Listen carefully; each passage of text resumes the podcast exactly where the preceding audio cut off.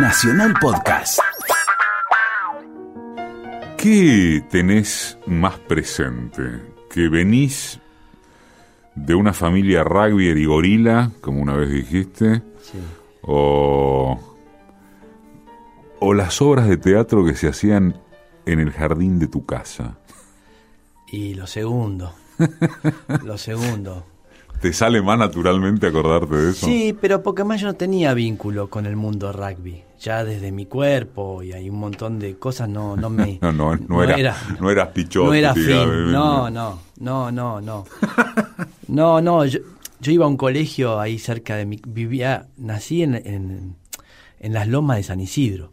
Es, fue un momento que en la época de Perón todos esos terrenos que estaban ahí, que bordea la avenida Márquez, Sí. que está el famoso Jockey Club, Sí, sí. todo ahí. Eh, Perón había tomado todas esas tierras y había armado un, barrio obrero. Entonces mi viejo se compró un terreno en ese momento y después cayó Perón y sacaron todo y pasó a ser un barrio residencial. Y, y nosotros teníamos ahí una, una casita, vivíamos ahí, que hizo un arquitecto Claudio Caveri, que después hizo la iglesia de Fátima, un arquitecto muy Le Corbusier, muy bueno. Este, y me crié ahí, me crié en, e- en ese lugar que después se transformó en un barrio residencial donde tenía como vecinos al presidente de, de la ESO a- o al Bungibón y tenía todos capangas. Eh, y entonces iba a un colegio ahí cerca porque a unas siete cuadras había un barrio más humilde y después de ese barrio más humilde estaba la Cava, la que es hoy la Cava. Eh, era un barrio de italianos y entonces al colegio mío iba, iba una mezcla de rugby y, y, descendiente de italianos más humildes, más trabajadores. Eh, entonces me crié en, eso, hice toda mi primaria y secundaria en ese colegio que se llamaba el San Francisco, que hoy este, se lo compró en un supermercado Coto y, este, y, y ya no existe más. Eh, primero iba al el Marileo, que quedaba una cuadra ahí, que era la quinta de Cafiero, donde, Ah, claro. donde él, eh, eh, bueno, antes de que viva Cafiero ahí, eh, lo alquilaban los mismos dueños de mi colegio y, y ahí este, yo hice el primer, primer grado en el Marileo, que después fue la casa de, de Cafiero. Entonces estaba, era, una, era un lugar que todavía no, no, no se formaba bien, eso era, una mitad de cosas. Después se transformó en todo un barrio residencial y entonces uno también eh, tenía la posibilidad y elegía sus, sus amigos. Yo iba todo el tiempo a jugar al fútbol con los de esa que se llamaba Italia Chica, el, el barrio ese. Iba, estaba todo el tiempo con ellos y, y, y no estaba con el, el mundo de los rugby o, o, o lo que era el CASI o el SIC. Eh, no, por ahí en alguna fiesta, haber ido, pero no, no, no me divertían, la verdad. No era ni un prejuicio ni nada. Un clásico. Ya un clásico. Ojalá que una renovada costumbre como ritual del despertar dominguero.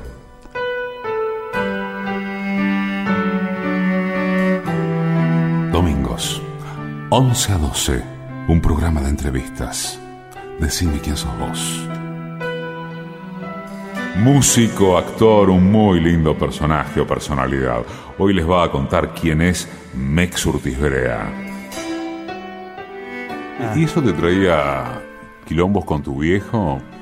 No, mi viejo no, o sea, mi viejo era del CASI, eh, pero era un hombre que siempre estaba más eh, ligado a las letras y a, era crítico de, de teatro y de cine en, en el 50 en el diario La Prensa.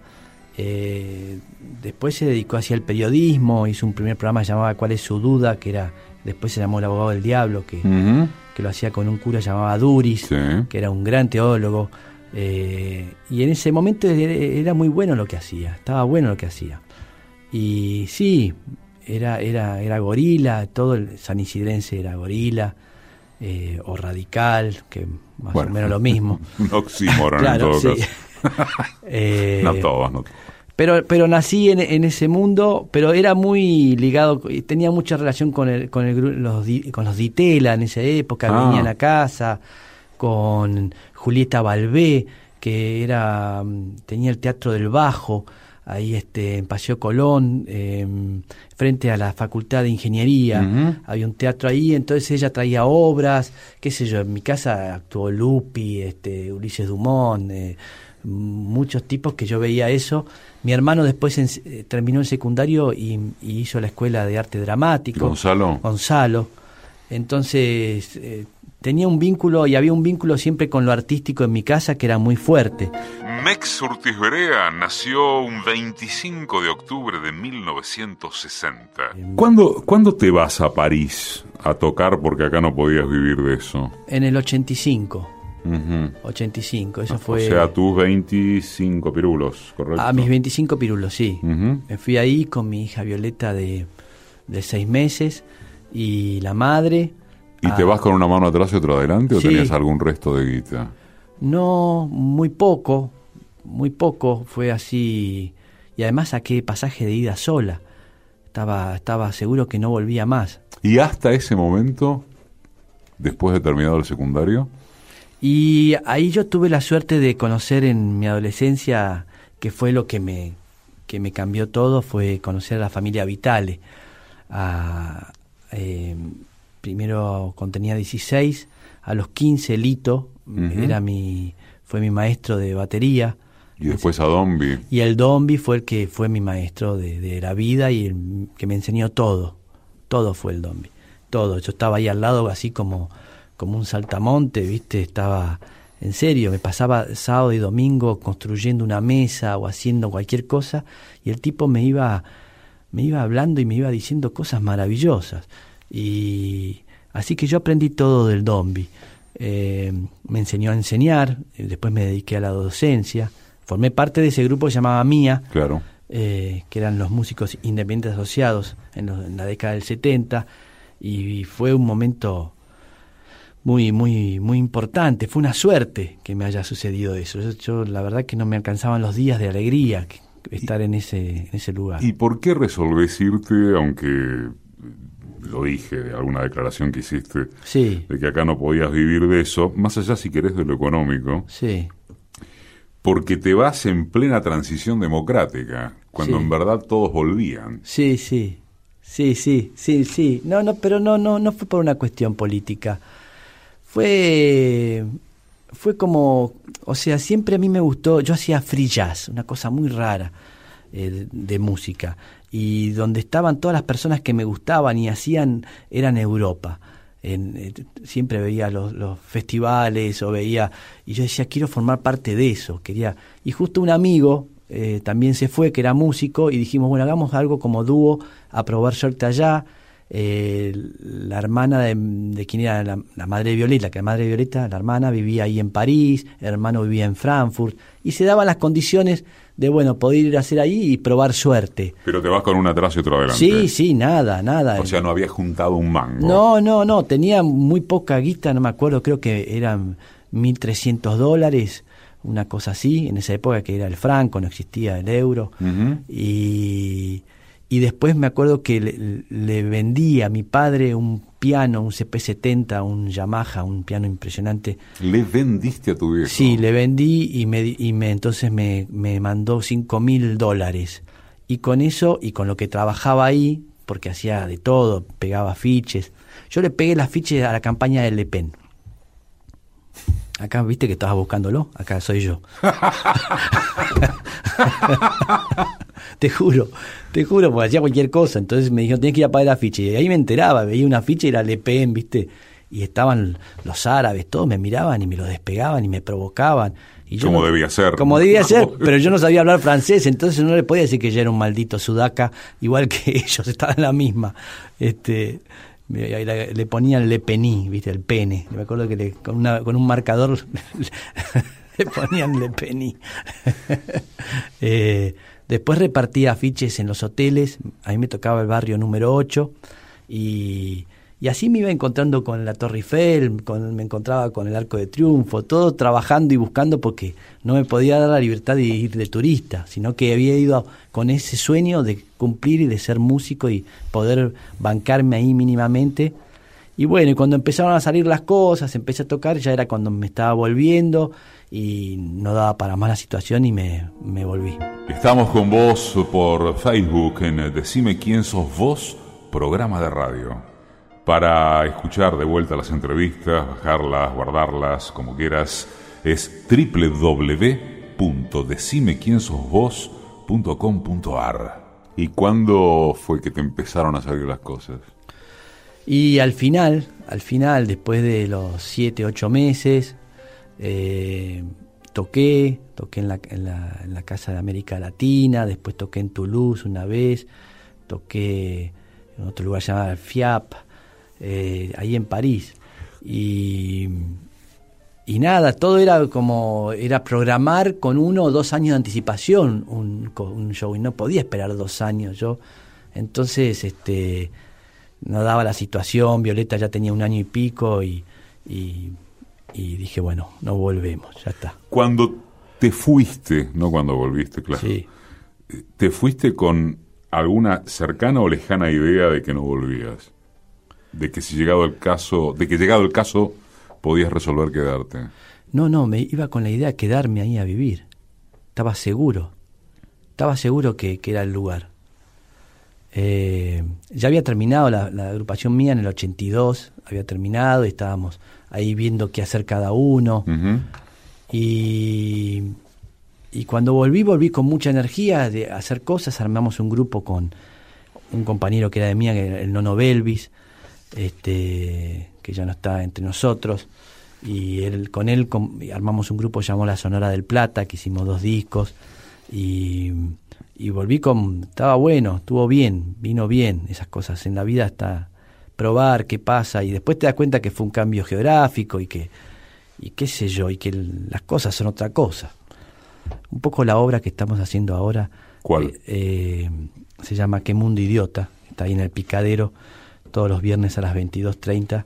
La escribimos con Pedro Saborido y la, la dirige Daniel Casablanca y habla un poco eso de los sueños, ¿no? De que uno sueña cosas que después resultan otra cosa. Son más o menos eso. O imagínate, yo terminé actuando, haciendo actor, trabajando en la tele, eh, en los medios, y yo quería ser músico de free jazz. Ese era mi sueño. Así que es raro todo eso. ¿Te cae, te cae alguna ficha de frustración con eso? Eh, el momento sí, había momentos sí, que, que, sí, me pasaba eso. Pero ya cuando volví armamos el grupo y dije, bueno, a partir de ese grupo ya tengo algo para salir a vender nuevamente a Europa. Pensaba en eso nuevamente, de volver a ir. Me acuerdo que mandé cantidad de discos, cassettes a las embajadas de todos lados, todos los festivales. Algunos me contestaban, otros no. Otros tienen que bancarse el pasaje, otros. Siempre era, era muy difícil y nunca se logró nada con eso. Y después apareció la televisión que, como bien funciona la televisión, tizna todo lo demás, ¿no es cierto? Todo entonces eh, lo, lo, lo, tapó a ese, a ese deseo y aparecieron otros.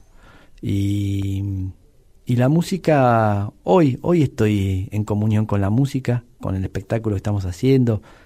Este, también saqué un disco. ¿Cuándo, volví a eso? ¿Cuándo se produce la, la historia de tu llegada a la televisión? ¿La buscas o te cae? No, me cae. Contalo. Eh, yo estaba actuando ahí en el Paracultural, tocaba con el grupo Estela Sonora y también hacía algunas cositas solo. Y ahí lo conozco a Alfredo Casero y este y empezamos a planear hacer algo en teatro con él y con Verónica Ginás. Venían los martes a la noche, te estoy hablando año 91 eh, a comer y a planear cosas. Y ahí es como empecé a relacionar más con el mundo del teatro. Y un día Casero había empezado a hacer un programa que se llamaba De la Cabeza. Y entonces... Eh, ¿Cómo olvidarlo? Me dijo si quería acompañarlo en el piano para un personaje un italiano que hacía. Y fui y, y el director artístico en ese momento era Roberto Cenderelli. ¿Te acordás? Que, no? Sí. Este... Para los 80 fue Claro. El director de televisión. Sí, muy, muy, revolucionó muchas cosas. Entre otras cosas dirigía, me acuerdo, el Monitor Argentino. Sí, ahí va. Sí, donde entre otros estaba Caparrós. Claro. Era toda esa movida de los Exacto. 80. Exacto. Con Hermida Con también. Hermida, Sí. con el gordo Hermida. Era maravilloso. Y entonces, Y este y entonces me, me vio haciendo ese sketch, eh, tocando el piano, y me dice, ¿no querés formar parte de- del grupo? Te contrato, qué sé yo, no podía creer. Y por haberte visto tocar el piano. sí, algo vio que le gustó. Entonces que formara parte de, porque la cabeza era como varios grupos, subgrupos, que hacían cosas, cada uno tenía 10 minutos, y después se editaba y se, se mandaba al aire. Eh, y entonces el grupo era con, con Fabio Alberti, Casero y yo, éramos los tres, entre la cabeza. Y bueno, y ahí mira cómo son las cosas. Eh, yo le digo, bueno, sí, está bien, firmo un contrato, pero te pido que me des dos semanas de vacaciones. ¿De entrada Sí, o.? Ah, y, y me volví a París. ah, mirá. pero tenías una fijación. Tenía una fijación. Y con todos los contactos que había dejado, todo, quería ir a volver a repasar y e- entrevistarme nuevamente con la gente y eso. Y volví y no pasó nada. Y no pasó nada, pero tenía en la cabeza la obligación de, de hacerlo, cerrar eso. Después de iniciarse junto con Lito Vitale y bajo las enseñanzas del Dombi Vitale, con la agrupación Mía, Músicos Independientes Asociados, que Mex menciona, continúa con grabaciones, entre otros con eh, Javier Malosetti y con el mismo Vitale. Participa en recitales de La Vela Puerca y de Ciro y los Persas. En 2005 edita su primer disco como solista, Que la Bese, y después, mucho después, su nuevo disco que es Moi. ¿Cómo registras aquel momento de los 80? Eh, Me parece que te, te estoy hablando sobre todo de la tele, Sí, aunque también de lo que era la movida del paracultural, bueno, cemento, que sí. con melancolía, con, con alguna añoranza de algún tipo, porque la verdad es que contrastado, cuando ves hoy tele, ¿no? Sí. Quizás sí, está bien, alguna cosa en el cable, no sé, me costaría. Ni hablar de Capusotto. Sí, Pero todo lo que acabás y más de, de- de recorrer brevemente, ¿no? El gordo casero, Altri Tempi, ¿no? Uno piensa hoy ideológicamente el gordo casero, bueno, pero... lo que No, fue el gordo pero más casero, allá de eso, es- un nah, genio, un genio. El Batman paraguayo debe haber sido sí. No, no, una no. cosa más No, un- desopilante. gran. Ah, eh, pero el gordo, bueno, el propio este Alberti, eh, era, era una mezcla de renacer con potencia que la verdad es que es muy difícil de encontrar hoy en la televisión argentina, literalmente me parece que porque no existe, salvo el, que, el caso de la disruptividad de, de Capusotto. Por Sí. eso te preguntaba, ¿cómo registrás en, en- en- en tu cabeza aquel momento? Eh, bueno, era un momento de mucha libertad. Eh, tiene que ver esos 80 con la vuelta a la democracia. Pero Al- por libertad también la hay ahora, digo, y cambiaron las Sí, cambiaron los los los marcos quizá creativos, pero yo no sé bien el, el- el motivo de las cosas, pero siempre están y siempre vuelven y siempre hay gente con ganas de, de romper las estructuras y presentar. Éramos un grupo así totalmente anárquico y, y no creíamos en nada. Y, y no nos importaba nada y no mirábamos ni una planilla de rating ni nada. Pasaba que a Arnequian le gustaba y le hacía gracia y por eso estábamos ahí. bueno, Eh, Requián tenía mucho de eso. ¿eh? Y bueno, en ese sí. sentido lo debo decir que lo Sí, rescato. pero claro que se sí. jugó en cosas en los 90, se jugó si querés Sí. ponerle las comidas, Sí. que para la época, vuelvo a usar la palabra, eran eran disruptivas, ¿no? No, no, no tenía tampoco necesidad, pero, pero se copaba y por eso duró tanto ese, ese programa. No era que tenía mucho rating ni nada. Pero bueno, había una necesidad. Después muchas cosas copiaron a ese programa. Ajá. Quedó como, como un sello. Eh, era como cuando yo era chico veía Telecataplum. Era lo mismo. Eh, yo sentía un espíritu así. Sentía el espíritu de los uruguayos. Eso. Me, me, me gustaba eso. Y se hacía en mi casa todo. y, grabábamos en mi casa, y mi casa era la, oficina de producción y teníamos a una chica, Anita Peterberg, que es una directora de cine hoy buenísima, quien pasaba a máquina todas las cosas que decíamos todos ahí, y era un clima muy lindo y tenía una sala con los instrumentos y, todos tocaban y hacíamos música, era muy parecido a los uruguayos, ¿no? Eh, de alguna manera, el absurdo. Y, y creo que siempre aparecen en distintos momentos cosas nos tocó a nosotros en ese momento que pase eso y, y de alguna manera todos, de alguna manera, no tuvieron otra ambición, todos los que estuvieron ahí. O sea, siempre se mantuvieron eh, fiel a, a, ese lenguaje de, de, hacer este de humor, de hacer arte. O sea, nunca los, nunca te, nunca te los uh, prisionó la idea de masividad. No, no, no, no, no. No, no, fíjate, más allá de las pavadas que por ahí se digan o que diga casero, este, cosas, son, todas personas que realmente este, artísticamente son todos buenos, hasta Lacrán, ¿entendés? Lo veo y tiene un lenguaje muy personal y, ni hablar este Cedrón, eh, el Capu, todos, la que era la, la Brisky, que divina que era la Brisky. Era, era, esa, esa fue la única que me enseñó algo, que me dijo algo. Pues yo empecé a actuar con todos ellos, yo era músico, no tenía idea de lo que hacía. Tenía un miedo, no entendía bien qué pasaba, empecé de a poco. Y la Brisky fue la única que me dijo, vos sentí que te divertís, la estás pasando bien, es porque está bueno lo que estás haciendo. Y auspiciado por la Fundación Galocha, vamos a hacer un tema de nuestra autoría que habla claramente de una necesidad muy, muy muy del tiempo de ahora. Pincha la chola, la chucha porque te quiero, porque te quiero. Cuida mi chola morocha porque te quiero, porque te quiero. Usa condón, Cuídate la pincha, no seas bobina con este guapucha para mojar. No estés llorando que no te molesta cubrirte el molusco con un condón. Pincha la chola, la chucha porque te quiero, porque te quiero. Cuido mi chola morocha porque te quiero, porque te quiero. Pim, pim. Un segundo.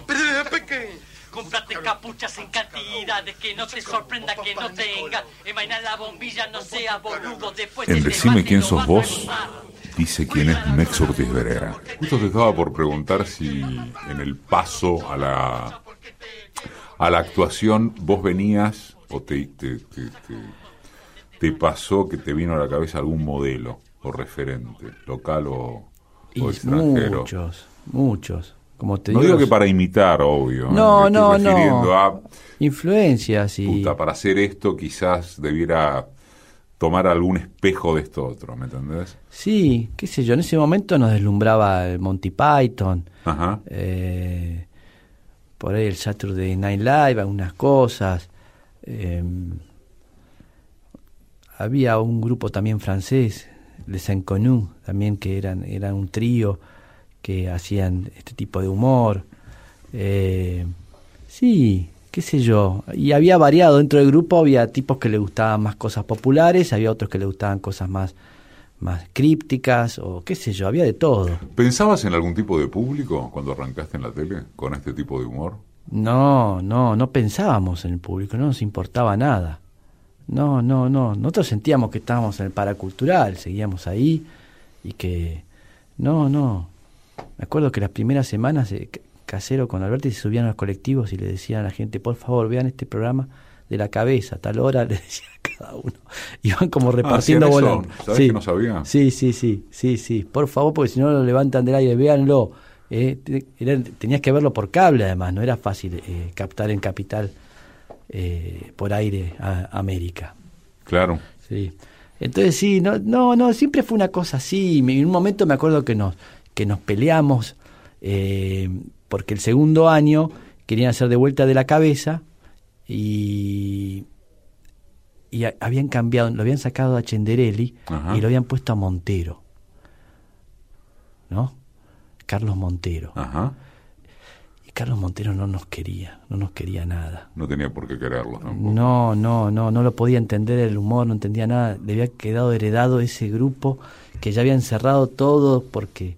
Estamos hablando para, para tanta gente que podrá no registrarlo, de quien era el director nada menos que de 60 minutos, ¿no? El, Mm. director del noticiero de la dictadura, Sí, sí. de Malvinas. Sí, sí. Eh, eh, para marcarlo ideológicamente, Sí, ¿no? si querés no pongo en duda el, el talento del tipo, pero estamos hablando de esa persona. Pero venía con otra otra cabeza, otra cosa. Él, él quería poner otro tipo de humor más, más qué sé yo, más este, más apago, más otro tipo de Sí, cosas. sí, entiende. Y, y entonces eh, nosotros nos, nos, nos sentimos tocados ahí, mal. Entonces este, nos, manda- nos empezaron a mandar a grabar a, a La Plata, a los estudios de La Plata, que no sé si llegaste a conocerlos, unos galpones, pero con dos cámaras, pero pero no sabés que era TV Siberia, era una cosa, este, era una cosa terrible, todo con máquinas muy antiguas, viste, rusas, y era, eran dos cámaras y, y una caña, y nosotros veíamos que nos moríamos de frío, y teníamos que hacernos los graciosos ahí, y cada vez nos iban sacando horas, estaban atentando para que nosotros renunciemos Para que y se lo tomaran. Y entonces este, nos pusimos firmes, no fuimos más a grabar. Y nosotros nos juntamos con, con Repeto, con Nicolás Repeto, que estaba asociado con Raúl Naya, que empezaban a producir eh, televisión. Entonces fuimos a hablarles de este problema que teníamos. Y Naya se hizo cargo de todo. Entonces entramos en, en juicio con, con América y, tenía, y empezamos a grabar un nuevo programa que se llamó, le pusimos Cha Cha Cha de nombre Claro. que fue a partir de una cortina musical ese de, de Boris Vian, que canta, la tenía en un cassette eh, Alberti y nos estaba buenísima, entonces de ahí salió el, el tema, el nombre Cha Cha Cha. Y, nos empezaron a, hacer grabar, nos producía Repeto, en un lugar que quedaba ahí en Esmeralda y, Paraguay, eh, una casa antigua, un- era una caja de zapatos el lugar, con dos cámaras, muy pobre, era medio como los estudios de La Plata. Y este íbamos a ir a Canal 13. Y, y, él, nos dijo, "No, los tenemos que canal canal canal o sea, ponerles un smoking, hacerlos y no, parece que no dábamos, así, viste, al, al Mm. mono, al mono se los viste de ese. Ignacio Joaquín Urtiz Berea. Mex está contando quién es. Desde 2009, Decime quién sos vos. Un programa de colección, digamos. Es entrevista, es tema, es historia. Emoción, ¿por qué no? Esto es Decime quién sos vos. Músico, actor, un muy lindo personaje o personalidad. Dice quién es Mex Urtiz Berea. Cha Cha Cha marca, marca una época. Iba a decir marca un antes y un después, pero quizás eso Es sería mucho. demasiado. Y sí, yo creo que sí. Es un modelo de muchos que, que después este copiaron, pero con el buen sentido, eh, como de inspiración. Me parece que, que fue en ese momento no, no había algo así. No había, eh, no. Estaba, bueno, una noticia rebelde, como un periodismo más eh, así insolente Sí, y, sí. y tenía su humor. Pero programas así de humor, así, de estas características, no, creo que no, no, no había. Lo único que me acuerdo es lo que siempre te digo, esto de, de- siempre te digo, lo que te dije, lo de los uruguayos, que, que veo una relación de alguna manera, porque eran todos bastante artistas los que componían ese grupo y, y había una cosa así en, en este, nosotros hacíamos- producíamos todo, pintábamos, eh, Cedrón es un gran pintor, eh, desarrollábamos sketch a partir de pinturas, pero que todo se realizaba y todo hecho por nosotros. Yo componía todos los temas musicales, eh, les enseñaba a tocar los instrumentos a todos los actores y, y nos presentábamos para tocar y tocábamos de verdad nosotros y estábamos parodiando a un grupo que se llamaba, llamaba los Pool Boys, que era como una especie, en ese momento, eh, ¿cómo se llama? Eh, bueno, un, gru- un grupo famoso que estaba, un yankee, eh, bueno, ahora me voy a, me voy a acordar. Este, y estábamos parodiando a esos, y, eh, y, pero tocaba y tocaban de verdad, y cantábamos de verdad, y hacíamos todo de verdad, era, era como una, esa era la propuesta. Como actor y en televisión y además de De la Cabeza y Cha Cha Cha, Mex también participó en Graduados, Los Exitosos Pels y viudas e hijos del eh, rock and roll. Y como conductor estuvo al frente de Magazine for Five, claro está. Eh, recuerdan los protagonistas, eran niños que representaban diferentes sketches. También condujo la Kermex junto con su hija Violette, el programa de entrevistas y musicales, y desde ya Pura Química por ESPN por el que fue merecedor de dos Martín Fierro por mejor labor humorística. En aquel momento, ¿empezaste a pensar que, que tu vida sería la actuación y este tipo de cosas y que definitivamente ibas a poder vivir de esto? Eh, sí, me acuerdo que yo viví de, dar, de la docencia mucho tiempo, viví 14 años. La docencia, la forma... ¿14? sí, de Sí, desde el 78 hasta el, hasta, hasta el 92. En el 92 que empecé de la cabeza, seguía dando clases y, ahí a fin de año dejé de dar clases. Esa forma de enseñar que me había enseñado el, padre de Lito y tal, el Dombi, y, pensé que siempre me iba a dedicar a eso. Y de repente apareció esto otro y en un momento me, me quedé sin laburo después de, de hacer el chachachá y hacer unas cosas antes que aparezca el Forfait. Estuve un año y medio sin laburo y yo decía... ¿Sin laburo literalmente? Sí, sí, sin laburo, sin laburo. ¿Y con qué te arreglabas? ¿Volviste a la docencia? ¿Qué onda? Bueno, este, ahí me, empecé a plantear de empezar a dar clases de vuelta y, me costaba terriblemente, sentía como volver atrás y no, no, era como dejar todo eso nuevo que había aprendido y que tanto me atraía. Y, ahí en el, en el 94 empecé a hacer el casting del Forfait con Cartoy Díaz, este, con Nora Mosenko, era mi mujer en ese momento, de ahí salió la idea, y empezamos a hacer casting, casting, y a fin de ese año del 94, yo seguía sin laburo, hicimos el piloto, y en el iba a ir para Canal 13, el, eh, eh, también ese programa. Eh, iba a suplantar el, lo que era Tato. Tato se fue del 3 y se fue a Telefe. Y entonces iba a ir los domingos a las 21. Y apareció el efecto tequila, todo eso, entonces se, murió todo, no había, no había dinero para bancarlo. Y ahí aparecieron 95, los... Claro. 95. Y ahí apareció BCC, eh, un hombre que manejaba ahí, que se llamaba Mario Pinto, que se entusiasmó con la idea, le gustó, quiero hacerlo y, lo empezamos a hacer ahí. Escúchame, ¿y ese año y medio en que estuviste, como me acabas de decir, literalmente sin trabajar? Sí. ¿Cómo te arreglabas? ¿Te había quedado un resto de guita del paso por la tele? Me había quedado un resto de guita, mi germo me bancaba, este, sí, así, iba, iba pichuleando y ¿En algún momento te venciste? ¿Sentiste que tenías sensación de... y muchas me derrotaron, la perdí, me van a pasar factura por... Sí, muchas veces. Pero viste, soy vasco también, soy tosudo, voy para adelante y, y, espero, no, no, no caigo así en lugares... Pero, pero sí, pasé momentos horribles.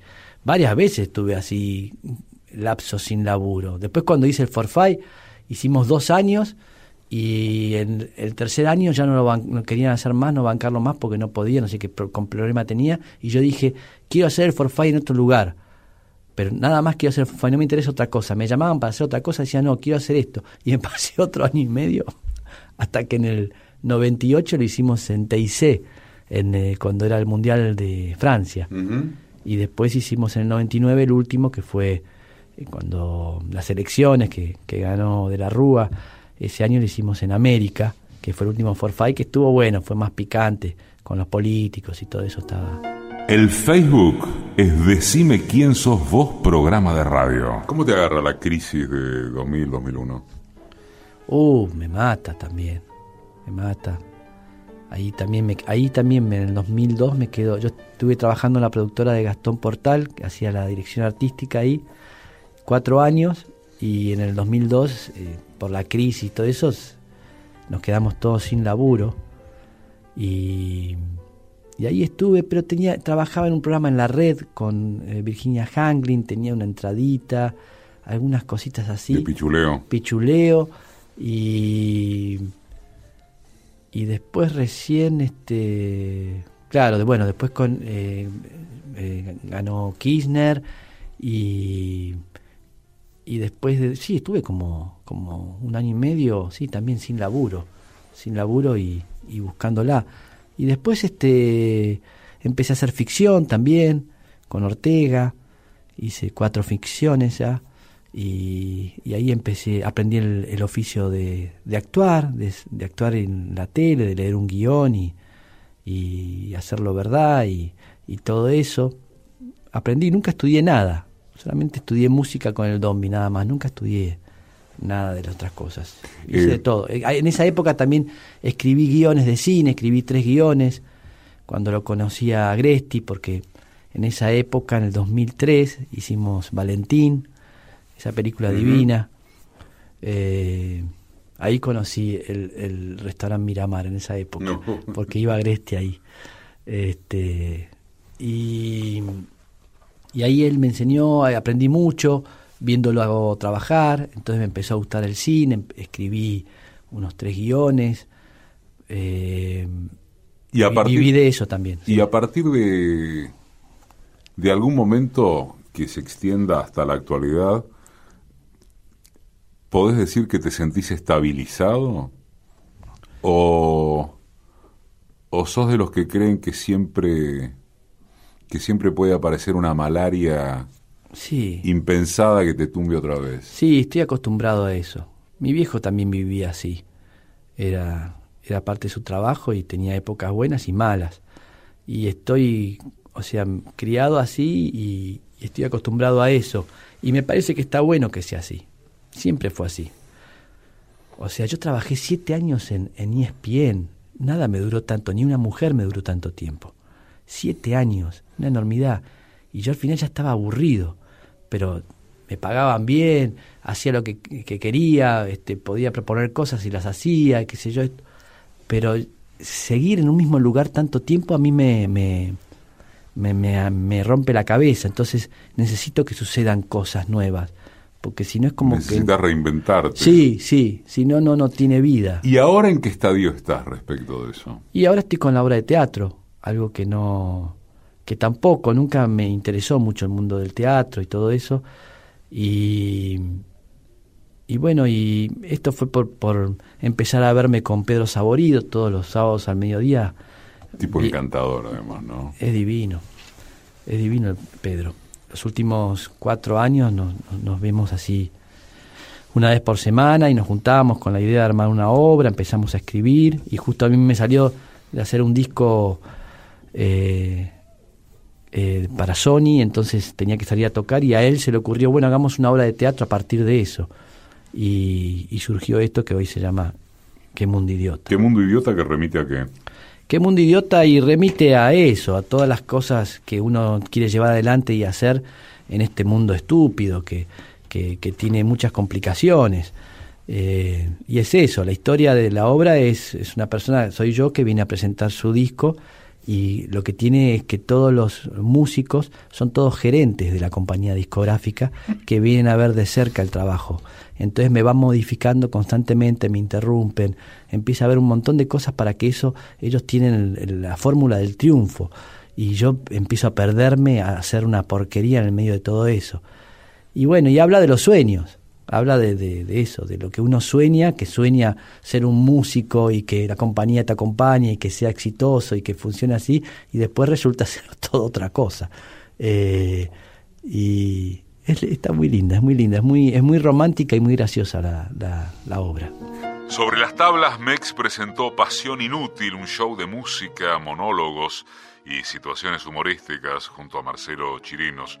Y actualmente, claro, qué mundo idiota, con textos propios y de Pedro Saborido, nada menos, como lo cuenta en el teatro El Picadero. Y en cine participó en dos películas Agresti, Valentín, claro está, y Un Mundo Menos Peor. Cuando eh, pensás en el futuro, eh, parece una pregunta demasiado convencional, pero me parece que encaja bien con todo lo que venís relatando y pintando de tu personalidad, ¿lo pensás solo en el corto plazo? Porque se deduciría eso. A ver, Sí. Ahora estoy feliz con. Que Mundo Idiota, laburando eh, con Saborido, Sí, más alguna otra cosa que, que estés haciendo. Sí. En este caso, la pregunta no apunta a, a la descripción puntual, sino a cómo te relacionás con y esto cuánto dura. ¿Se entiende? sí, pero, pero que es raro. Yo estaba haciendo una serie que se llama Fanny la Fan eh, y la levantaron. O Medio sea, que de la noche a la mañana, Sí, ¿no? No veo sí. mucha televisión abierta, Sí, pero algo de eso me enteré. Fue así y una cosa muy rara en la televisión abierta que pase eso. Tuvo una semana al aire, no funcionó Yo porque... ya no sé si ya es tan raro, Mex. ¿eh? No, no, no, no, no, no, todo va ahí, cambia, ya no va a haber más ficción en la televisión de aire, porque la gente ve y las cosas cuando quiere, no cuando, viste, le ponen solamente el partido, te, te, te, te, Sí. te- te ajustás a un horario o, o algo que vayas a ver afuera, pero si no es, yo sé que ahora, ahora voy a ver esta serie, viste, y tú y lo pones y lo tenés el poder de eso, eso ya, los tipos, entonces la televisión quedó para gente de 40 años para arriba. Ya toda la pendejada hace eso, agarra el, tele- el teléfono y lo ve cuando quiere en el momento que, que sea. Sí, no solo la pendejada. Pero estabas en. Sí. eh, bueno, estabas haciendo Fan y la Fan. Fanny la Fanny se, se levantó, levanta claro, entonces yo tenía, iba a tener trabajo hasta, o sea, igual respetaron mi contrato todo, pero hasta, hasta diciembre, hasta diciembre Hasta diciembre de este año. de este claro. año. Entonces iba a hacer esto y la obra y nada más. Ahora es- eso, eso se fue y estoy haciendo la obra y estoy pensando con Pedro en hacer algo en la tele nuevo y eso me entusiasma mucho, me copa. Cuando pasa. Cuando pasa una cosa así, para el caso lo de Fan y la Fan, Sí. punto uno, ¿tenés explicación respecto de por qué pasa? Y, y punto dos, ¿cómo lo tomás? ¿Como algo que es propio de este medio a esta altura del campeonato o eh, qué mala suerte que tuve yo? El Eh, uno es si tenés explicación. No, no. ¿Qué sabes por qué te hago Sí. la pregunta? Porque remite a qué pasa en el mundo de la ficción, de cuánto se espera, qué es lo que pega, qué es lo que no se espera que la gente pegue, qué es lo que de pronto Sí. pega, pero jamás hubieras esperado que es, ¿entendés? Bueno, pero eso, eso realmente es, un- es una tómbola porque... Es tómbola. Y en algunas cosas sí, porque vos decís, bueno, hagamos Walking Dead, hagamos cosas de, de, de ¿cómo se llama esto? Los zombies, que está de moda, entonces no puede fallar. Y por ahí, viste, la gente ya está agotado de hacer eso y pones, pro- propones algo así que ya, ya no. Digo, no es que, que los productores o este chiste como yo te hago yo, que están los gerentes como músicos de la banda para ver de cerca, como que los tipos que saben perfectamente qué funciona y qué no funciona. Esos tipos también, eh, los que arman como yo me olvido los nombres de las artistas este Bueno, no es grave, hay cosas peores. sí bueno pero hay muchos muchos eh, cantantes por ejemplo de, de música pop que no son artistas que son mujeres lindas o tipos guapos que le consiguen un, un tipo que, que compone, que escribe, que le queda bien, le enseñan a cantar y que yo, y lo venden como un producto y sale y explota, ¿viste? Y eso es así ahora también, mucho, y cambia. Y a veces funcionan y hay, hay veces que no funcionan. Este, prueban y dicen, ah, no funcionó, bum, otro, busquemos otro. Se dedican a eso.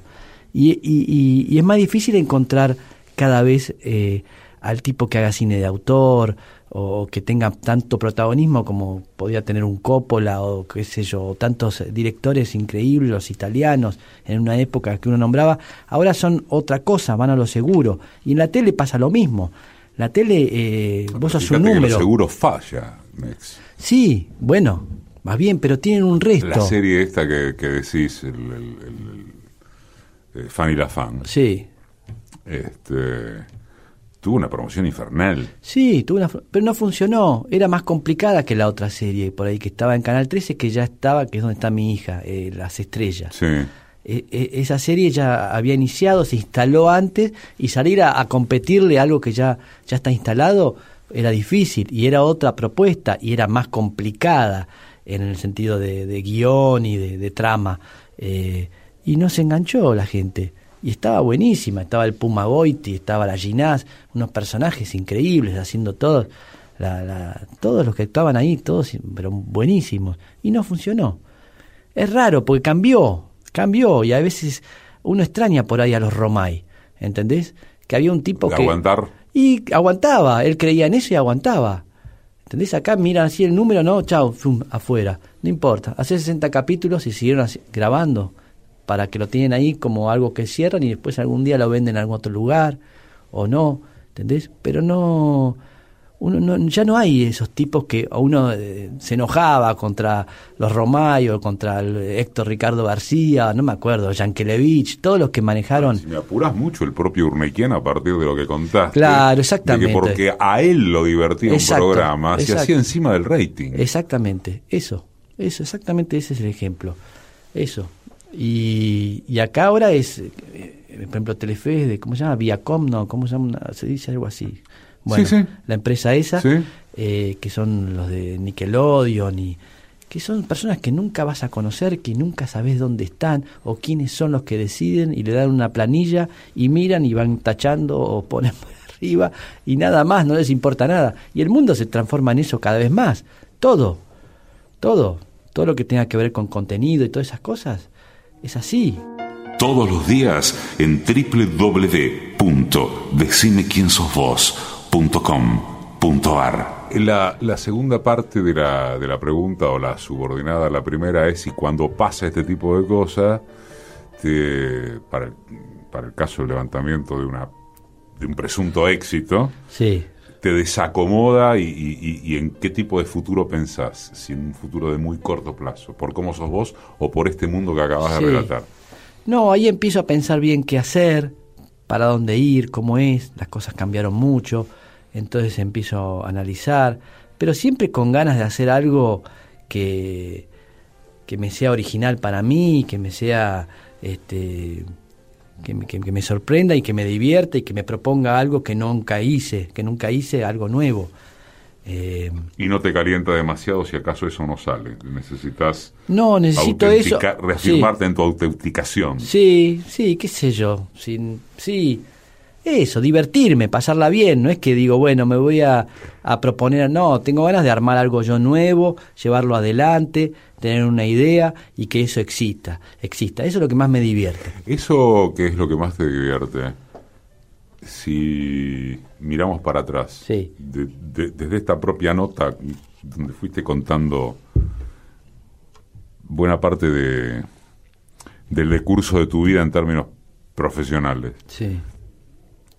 ¿Significa que nunca hiciste concesiones o que las que hiciste no fueron graves? Sí, claro. No, no, no. No, no me, no me recuerdo haber hecho algo. Y si fueron graves o fueron este graves, serias, te sí, o, fui una vez a una cosa y después vi que no era y no fui más. Pero nunca hice algo a pesar mío. No. O por ahí, qué sé yo, por ejemplo, lo de pura química eh, yo dije, ¿qué? Me acuerdo, me llamó un amigo que es gerente de ahí de ESPN, amigo de la infancia. Me dice, ¿te quieren acá en...? A mí, le digo, ¿qué tengo que ver con el deporte? No tengo idea de nada. Soy hincha independiente de todo lo que sé. claro.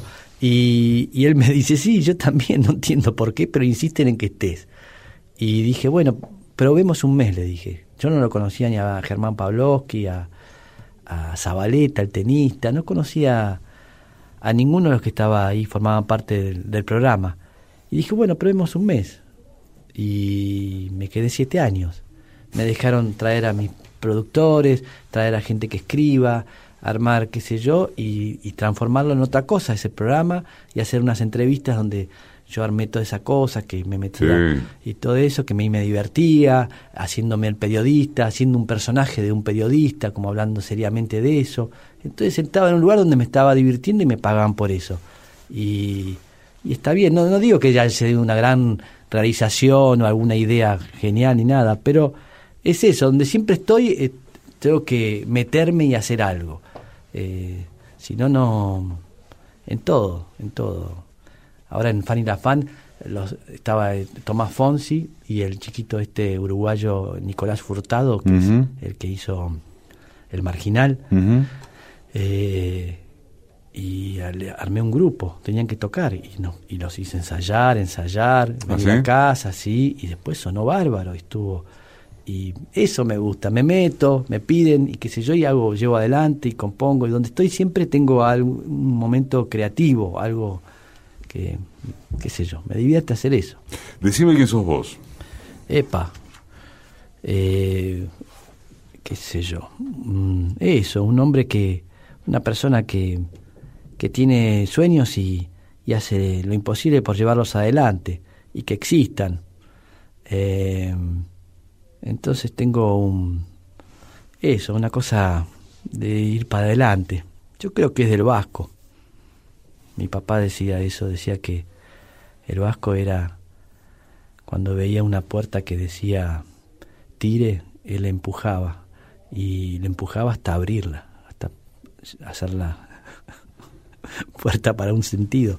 Y tengo algo de eso, tengo algo de eso, no tan bruto, pero, pero sí de, de, de, empujar y llevar para adelante. Y me divierte eso.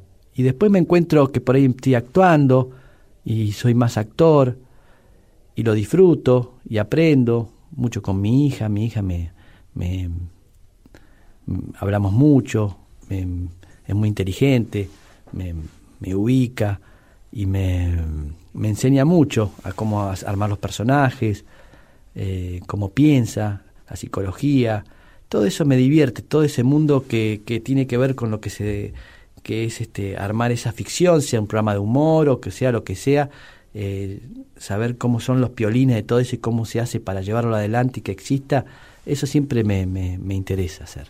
Mex Ortiz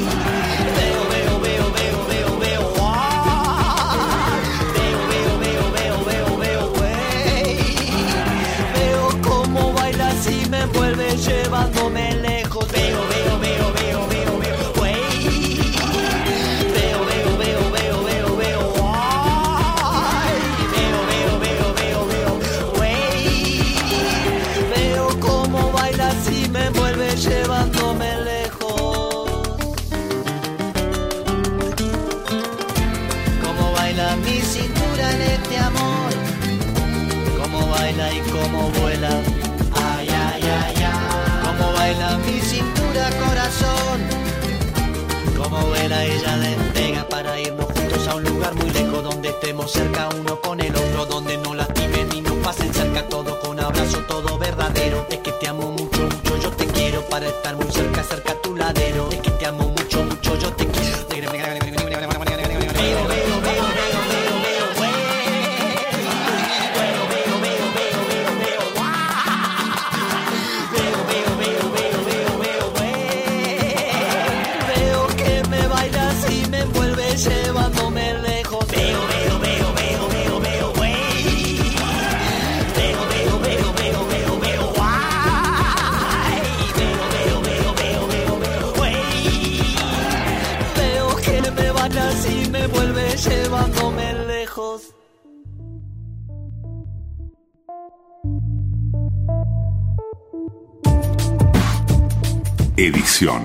Y concepto sonoro, Mariano Randazzo. Asistencia de producción, Laura Fernández. Diseño de página web, Oscar Flores. Producción general, Roxana Russo. Conducción, Eduardo Aliberti. Todos los domingos, AM870. Radio Nacional todos los días en www.decimequiensosvos.com.ar.